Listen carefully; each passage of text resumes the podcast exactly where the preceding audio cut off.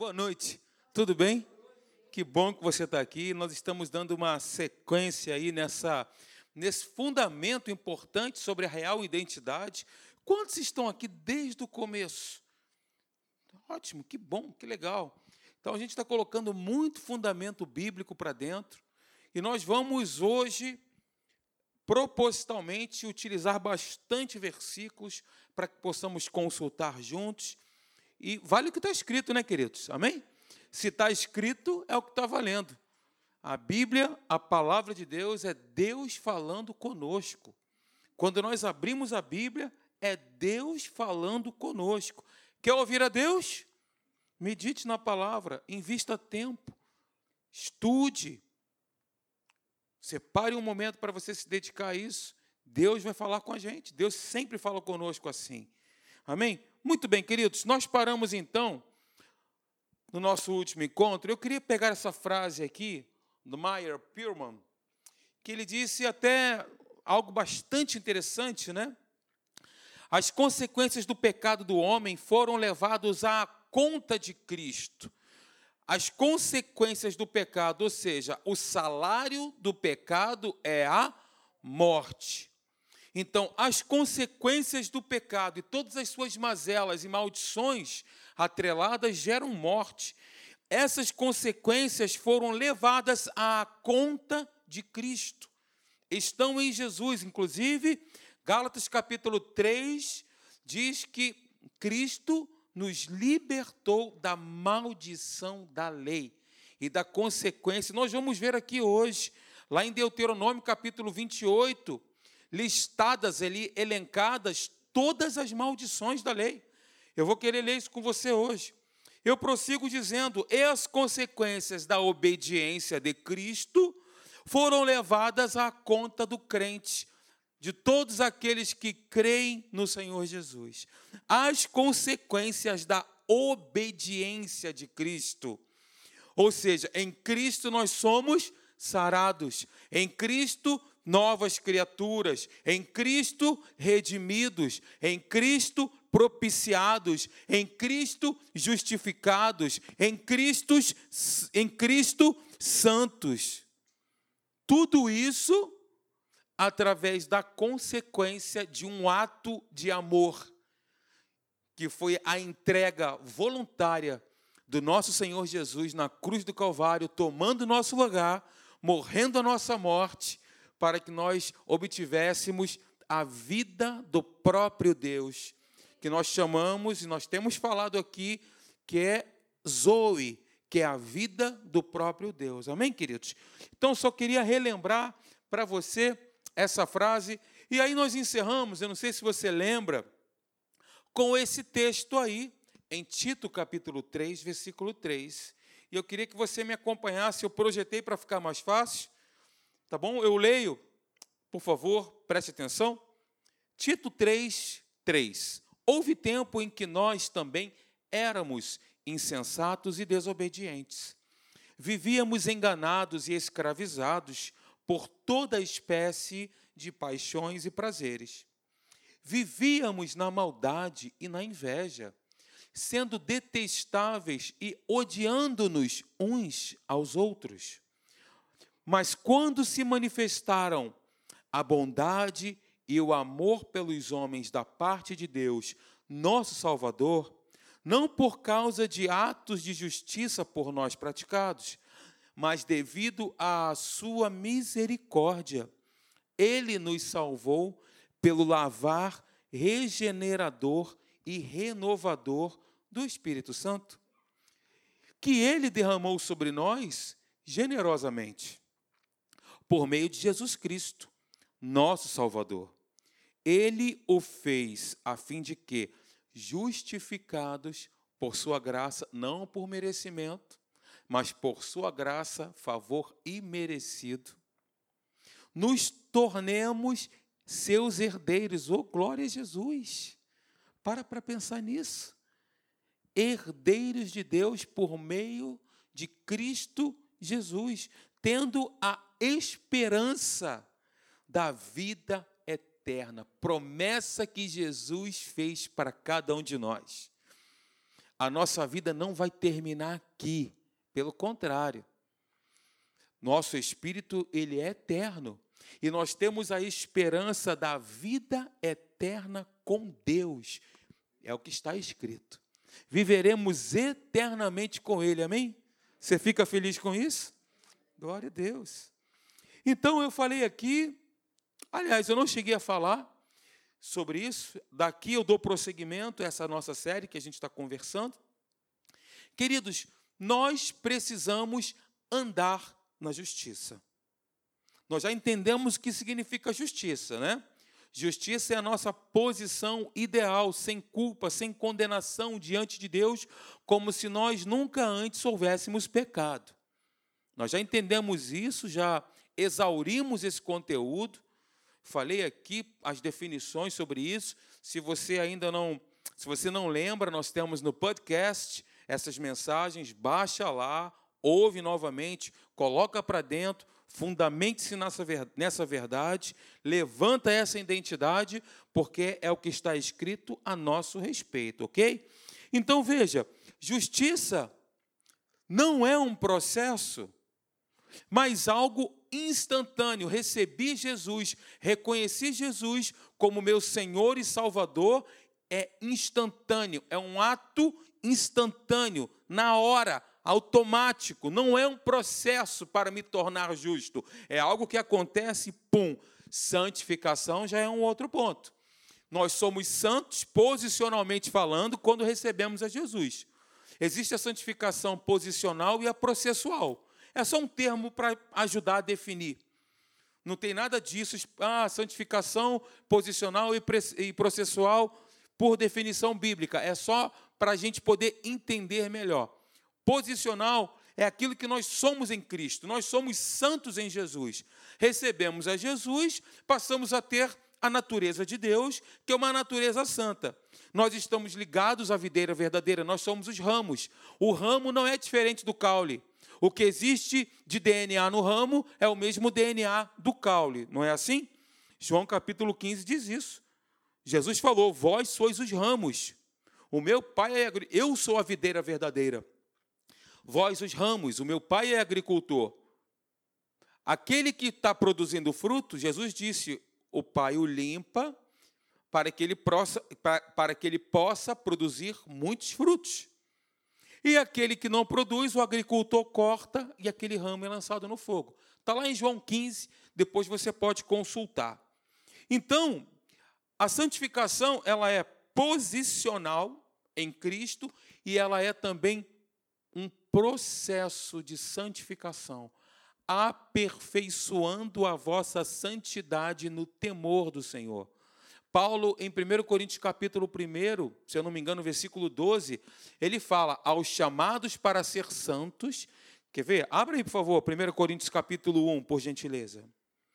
Não tenho tempo de terminar, não tenho pressa, melhor dizendo, de terminar essa série. Não tenho. Enquanto Jesus não voltou, nós vamos aqui conversando e vamos deixar o Espírito Santo nos conduzindo às verdades bíblicas, né? Por favor, abra comigo em 1 Coríntios, capítulo 1, versículo 2. Veja o que, que diz o texto. Quem achou, diga: Maranata, vem Jesus. Aleluia. Todos acharam então. Diz assim, ó, versículo 2: A igreja de Deus que está em Corinto, veja, aos santificados em em ou seja, em Cristo nós somos santificados. Agora note o que, ele diz em seguida. Em Cristo Jesus, chamados para ser, isso fala de um processo em Cristo Jesus santificados, chamados para ser santos, é um processo contínuo de separação, porque santificação significa separar para um propósito. Quando nós nos, quando somos santificados através desse processo, nós estamos sendo separados por Deus, porque Deus ele tensiona, Deus ele quer, Deus ele deseja nos usar para o seu prazer e para realizar toda a vontade dele debaixo, aliás, sobre essa terra. Amém?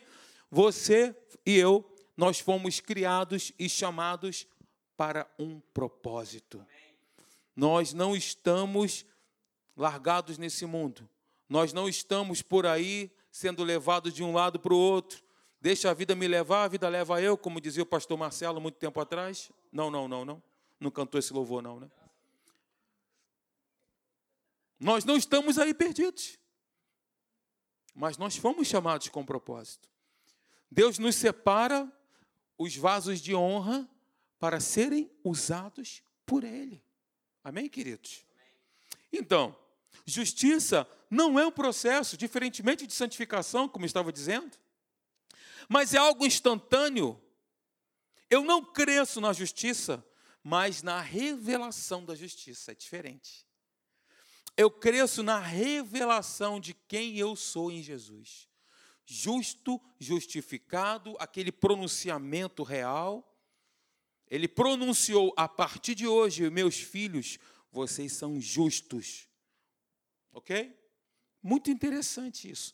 Eu não cresço na justiça, mas na sua revelação, ao passo que na santificação nós crescemos. Na vida cristã, nós crescemos, nós amadurecemos, nós desenvolvemos a nossa santidade, nós desenvolvemos a nossa salvação. Desenvolvei a vossa salvação, a vossa separação, o projeto que Deus tem para cada um de nós, o plano que Deus tem para cada um de nós. Queridos, verdade, verdades que nós precisamos guardar. Primeiro ponto, verdades que nós precisamos guardar. Em Cristo nós somos incondicionalmente incondicionalmente e profundamente amados. Essa é uma verdade que nós precisamos guardar. Diga, em Cristo eu sou amado incondicionalmente e profundamente. João capítulo 3, versículo 16: Porque Deus amou ao mundo de tal maneira que deu o seu Filho unigênito para que todo aquele que nele crer não pereça, mas tenha a vida. Aleluia. Verdades que precisamos guardar. Para Deus nós somos valiosos, preciosos e significantes. Para Deus nós somos valiosos, preciosos e significantes. Você não é reticências do cavalo do bandido. A, a, religiosidade Muitas, né, muitos lugares por aí pregam vermezinho, miserável, e aquela coisa toda que eu não mereço, é que eu não posso, é que eu não tenho condições. Meu Deus, se Deus nos tornou dignos, quem somos nós para dizermos que somos indignos? Deus nos disse que nós somos dignos, sim, nós somos dignos, nós somos filhos hoje, queridos. Nós somos dignos do amor dele, nós podemos entrar na presença dele com toda a ousadia, com toda a intrepidez diante do trono da graça do Cordeiro e ter acesso ao nosso Pai e falar com ele e ouvir a ele. Oh, glória a Deus! Ouvir a voz dele, falar com ele, se relacionar pai e filho. Uh, aleluia! Veja o que, que diz Isaías capítulo 49, versículo 15. Haverá mãe que possa esquecer seu bebê que ainda mama e não ter compaixão do filho que gerou? Contudo, ainda que ela se esquecesse, eu jamais me esquecerei de ti. Eu te gravei nas palmas das minhas mãos, os teus muros estão sempre diante de mim. Queridos, somos valiosos, preciosos e significantes. Em Cristo somos altamente favorecidos, em Cristo somos plenamente aceitos, em Cristo somos plenamente, completamente justificados. Verdades que nós precisamos guardar. Em Cristo nós somos redimidos, em Cristo, nos, em Cristo nos tornamos abençoados. Efésios capítulo 1, versículo 3. Bendito seja o Deus e Pai de nosso Senhor e Salvador Jesus Cristo, que nos abençoou com todas as bênçãos espirituais nas regiões celestiais em Cristo, porquanto Deus nos escolheu nele antes da fundação do mundo para sermos santos e irrepreensíveis em Sua presença. Em Cristo nós somos curados. Isaías 53, versículo 4. Abra comigo aí, por favor, Isaías 53, 4. Mesmo que você não sinta, não declare o que você sente, declare o que está escrito. Vamos alinhar os nossos pensamentos com os pensamentos de Deus. Nós podemos fazer isso, nós podemos pensar como Deus pensa. O que Deus pensou, ele falou. Aqui está a coletânea dos pensamentos de Deus. O que Deus falou, o que Deus pensou, digo, ele falou. Amém, gente? Isaías 53, versículo 4 diz: E no entanto, suas dores eram as nossas próprias enfermidades que ele carregava em seu ser. É na, em uma outra versão. Sobre seu corpo levou todas as nossas doenças, contudo nós o julgávamos culpado e castigado por Deus, pela mão de Deus, ferido e torturado. Mas, de fato, ele foi transpassado por causa das nossas próprias culpas e transgressões. Foi esmagado por conta das nossas iniquidades. O castigo que nos propiciou a paz caiu sobre ele, e mediante suas feridas nós fomos curados. Aleluia. Em Cristo nós somos mais que vencedores. Verdades que nós precisamos guardar. Em Cristo nós somos mais que vencedores. Romanos, capítulo 8, versículo 37. Abra comigo, por favor. Falei para você que hoje nós vamos ler a Bíblia. Não que nos outros encontros nós não façamos isso, mas hoje é um encontro especial. Cada dia mais eu amo essa igreja. Melhor, deixa eu reformular a frase. Cada dia mais eu amo as pessoas dessa igreja. Vocês são uma benção, irmãos. Vocês são guerreiros de Deus. Romanos capítulo 8, versículo 37 diz: Contudo, em todas as coisas somos mais que vencedores por meio daquele que nos amou. Contudo, em todas as coisas somos mais que vencedores por meio daquele que nos amou. Alexandre, mas eu me sinto mais que derrotado, mas a Bíblia diz que você é mais do que vencedor. Então pense como Deus pensa, declara isso, coloca. Eu creio com meu coração e declaro com a minha boca.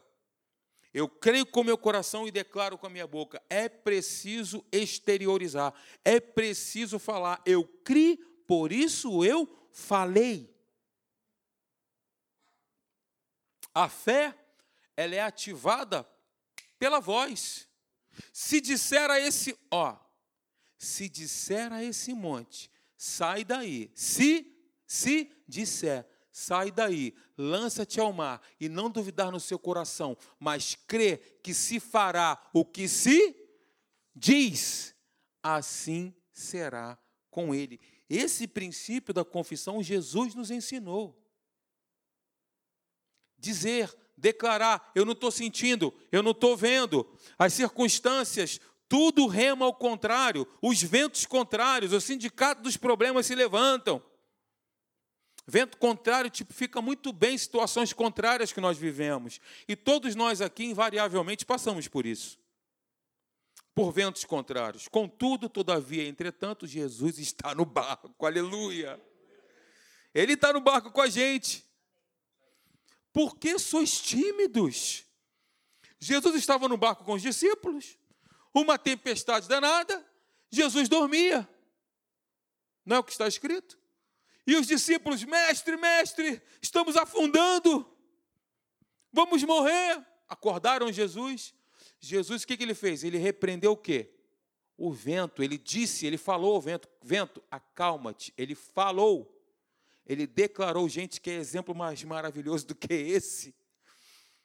Ele falou, ele disse: Vento, aquieta-te. O que aconteceu? Grande bonança. E Jesus falou para eles: Por que sois tímidos, homens de pequena fé? Porque Jesus esperava que eles fizessem a mesma coisa que Jesus fez.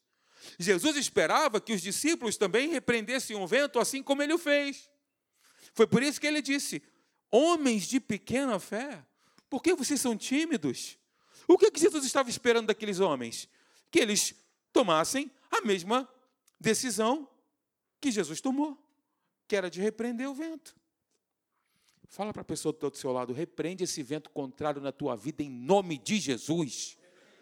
Esse vento contrário em nome de Jesus. Vamos se conformar, não, queridos.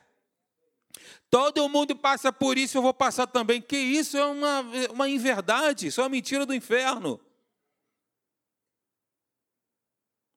Você não vai encontrar na sua Bíblia, de Gênesis a Apocalipse, uma mensagem de conformismo ou uma mensagem de derrota ou de acomodação para a tua vida. Não vai, não vai. Não, não, não, não. Não tem. Não vos conformeis com este século. Não tomem a forma do sistema desse mundo, da forma desse mundo pensar, de viver, de reger a sua vida, mas transformai-vos. Olha, quem é transformado somos nós, e a atitude de transformação é nossa. Transformai-vos. Não é Senhor me transforma. Não, não, não. Transforme-se pela renovação da vossa mente. Aí entra a questão, olha como é que está tudo ligado. Eu mudo a minha mentalidade, consequentemente, eu mudo as declarações que saem da minha boca. Eu mudo a minha forma de pensar, consequentemente, eu mudo as minhas expressões. Eu mudo aquilo que eu digo, aquilo que eu falo. Eu vou começar a dizer o que está escrito. Mesmo que nós não estejamos vendo. Ah, meu irmão. Quando a gente está no olho do furacão, é o cão chupando manga. Mas é nessa hora, nós pregamos uma mensagem, uma série de mensagens aqui falando sobre vencendo no deserto. É nessa hora, é no deserto, que Deus, Deus nunca nos deixou, mesmo no deserto. Não te deixarei, nem te desampararei. Eu pego pela tua mão direita, te levanto, te sustento, te digo: Tu és meu filho, eu hoje te gerei. Mesmo no deserto, Deus não nos abandona. E no deserto, Ele nos aprimora. Não deixa de crer, não deixa de olhar para frente, não deixa de mirar a Jesus. Olha para Jesus, vai até o fim, queridos. Vamos até o fim, todos nós. Amém, queridos? Glória a Deus. Que bom que você está aqui hoje. Verdades que nós precisamos guardar. Somos co-herdeiros com Jesus. Oh, meu Deus, aleluia. Romanos capítulo 8, versículo 16. Se você puder e for rápido de endereço. Aliás, já está com a Bíblia aberta no capítulo, né? É só subir um pouquinho o versículo aí.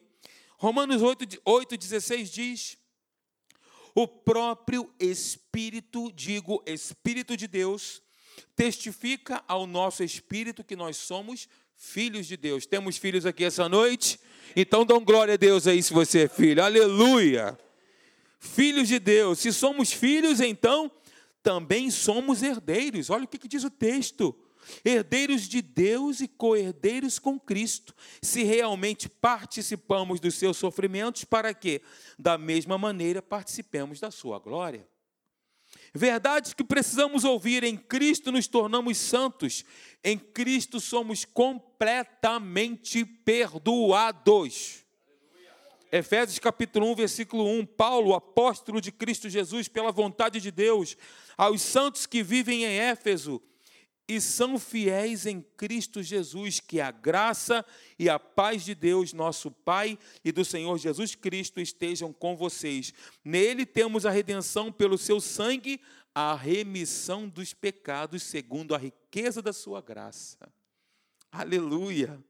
Ele nos libertou do império das trevas e nos transportou para o reino do Filho do seu amor, no qual nós temos a redenção e a remissão dos pecados. Ou seja, queridos, em Cristo somos completamente perdoados.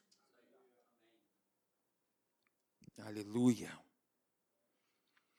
Agora vamos lá. O que nós possuímos em Cristo, o que nós temos em Cristo? Primeiro ponto, favorecimento.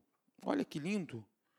Salmo capítulo 5, versículo 12 diz: Pois tu, Senhor, abençoas o justo, o teu favor o protege como um escudo. Salmo 5, versículo 12.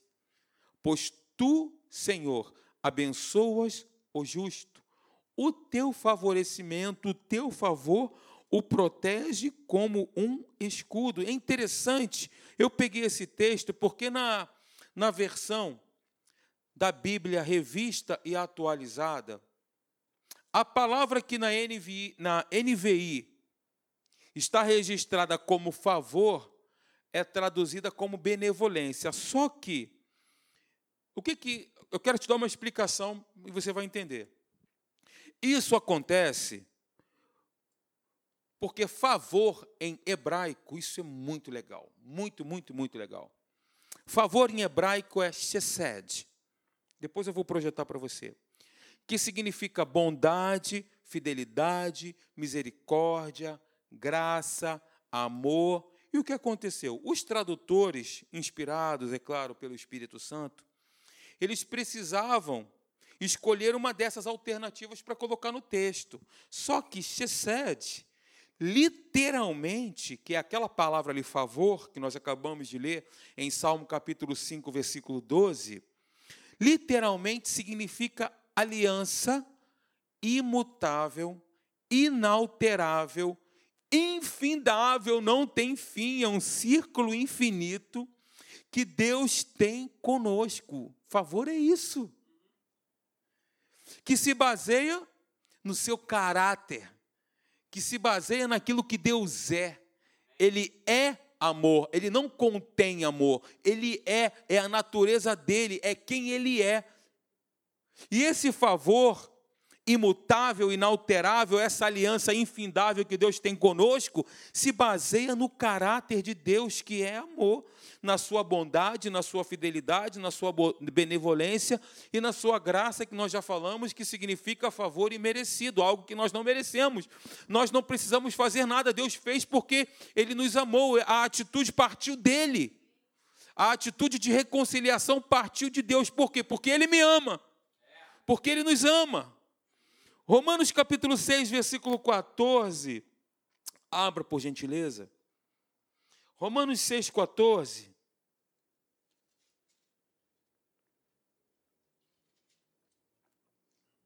Romanos 6,14 diz assim: Porquanto o pecado não poderá exercer domínio sobre vós, pois não estáis debaixo da lei, mas debaixo da graça. Mais uma vez, graça é favor imerecido. Nós temos uma matéria na Atos que fala só sobre isso. E nós temos um livro aqui na nossa livraria que é maravilhoso. Se eu não me engano, nós temos ali, que é do Tony Cook, chamado Graça, é, o DNA da Graça, né? o nome do livro. O DNA da Graça de Deus. Se você puder, compre, adquira, invista na sua vida, leia esse livro. É maravilhoso. Ele dá uma amplitude maior do que simplesmente um favor imerecido. Ele mostra, através do conteúdo, da etimologia da palavra, o que significa isso. Tá bom? é favor imerecido, aleluia, excede. O que temos em Cristo, além disso, além do favorecimento? Nós temos vida abundante, queridos. Nós temos em Cristo vida abundante. O ladrão veio somente para roubar, matar e destruir, João 10, 10. Mas eu vim para que tenham vida e a tenham, vida, zoe, em abundância. A vida do próprio Deus, livre de pecado, livre de enfermidade, livre de doença, de falência, de miséria é a vida que o próprio Deus experimenta. Zoe é a vida que o próprio Deus experimenta. E é a vida que o próprio Deus experimenta, Ele nos deu. Ó, Ele nos deu essa vida. Por que, que Ele nos deu? Nós merecíamos? Jamais. Por que, que Ele nos deu então? Hã? Porque Ele nos amou, Ele nos ama. Nós somos os filhinhos do papai, os queridinhos do papai. Eu não sei quanto a você, mas eu sou o filho predileto de Deus. Amém? Quantos creem? É, nós todos, né, queridos? Deus não tem filhos prediletos. Jesus diz: Eu vim para que tenham vida e vida em abundância. Só relembrando que nós já temos falado aqui que quando nós nascemos de novo, Deus ele removeu a velha natureza, a velha criatura, pegou a natureza dele mesmo e colocou em nós. Então agora nós temos a natureza do próprio Deus que influencia o nosso bios. Olha, olha que legal. Nós temos a natureza do próprio Deus em nós que influencia a nossa carne, o nosso bios. Romanos capítulo 8, versículo 11 diz isso.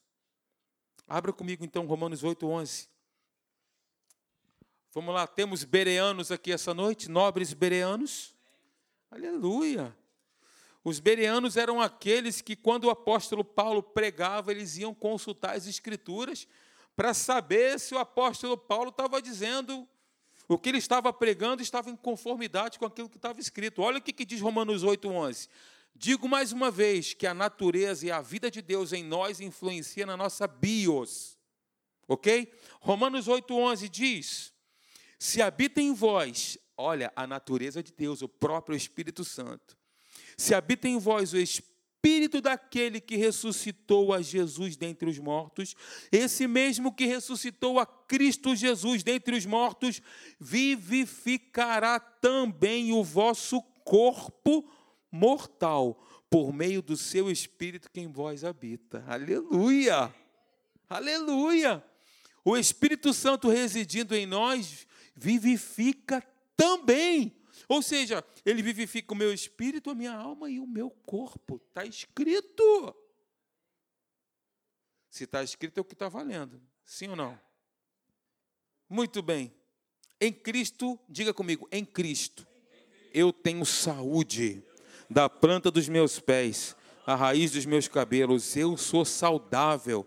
Cada célula do meu corpo, meu sangue, leucócitos, glóbulos brancos, os meus pulmões, os meus rins, o meu cérebro, meu sistema músculo-esquelético, meu sistema nervoso, sistema nervoso central, simpático, parasimpático, órgão reprodutor, todo o meu corpo exala a vida de Deus.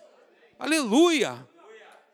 A vida do próprio Deus está em nós, trazendo tudo isso para a nossa realidade.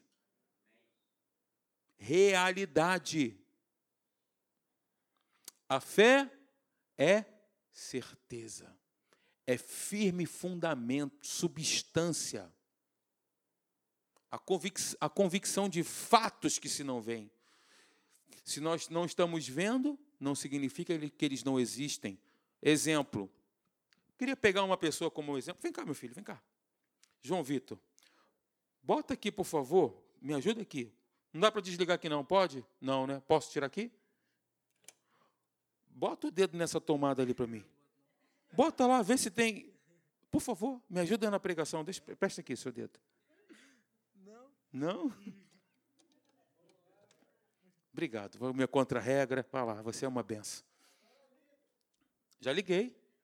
Está espetado lá. A energia elétrica ali, a gente não está vendo. Mas se ele botasse o dedo ali, ele ia tomar um choque. Nós estamos respirando, nós não estamos vendo o ar. Não significa que ele não existe. As leis da física, por exemplo, né? Você salta do alto de um prédio. Como é que chama essa lei que eu esqueci? Da gravidade. Gravidade, exatamente. Você salta do alto de um prédio, o que, que vai acontecer? Jesus, me guarda! Vai. Vai guardar lá no céu. Se você se jogou, pode, né? De repente não é no céu, né? Então, gente, fé é exatamente isso. A gente não está vendo, mas não significa que não existe. A gente não está vendo o agir de Deus, mas não significa que Deus não está agindo. É certeza, é convicção. Isso precisa estar tá instalado em cada célula, em cada cromossomo do nosso corpo. Ou a gente crê nisso, avança e vive uma vida com Deus de vitória, ou nós vamos viver conforme esse mundo vive. Refém um sistema e, infelizmente, muitas pessoas dentro da igreja também vivem assim. Ó oh, vida, ó oh, azar, meu Deus, mais um dia, meu Deus, tem misericórdia, Senhor, me guarda desse mundo cruel, corrupto, de miseráveis. Oh, meu Deus, meu Deus do céu. Gente, a palavra de vida, de vitória. Hoje será um dia maravilhoso. Eu, olha, Senhor, Em paz me deito, logo pego no sono, porque só tu me faz repousar seguro. Eu vou dormir a noite toda. Não vou tomar remédio para dormir em nome de Jesus. Eu me recuso. Tive um período na minha vida de estresse que o médico queria me dar remédio. Eu falei para minha esposa: não vou tomar. Não foi, amor? Falei: eu não vou tomar, cara. Tomar, toma uma passiflora, toma um, um, um cloxazolão, um diazepam. Vou tomar nada. Oh, não tem nada de errado se você toma, não. Mas o que você vai fazer? Se você estiver tomando algum medicamento, não estou falando para você jogar fora, não tem nenhum louco aqui. O que você vai fazer? Você vai tomar o medicamento e vai declarar: Jesus, pelas suas pisaduras eu fui sarado, eu sou teu filho, eu tenho saúde no meu corpo, eu não aceito, eu rejeito essa doença em nome de Jesus. E vai. Um belo dia você vai ver que, caramba, não preciso tomar isso, não preciso fazer mais nada disso. Amém? Vamos ficar de pé.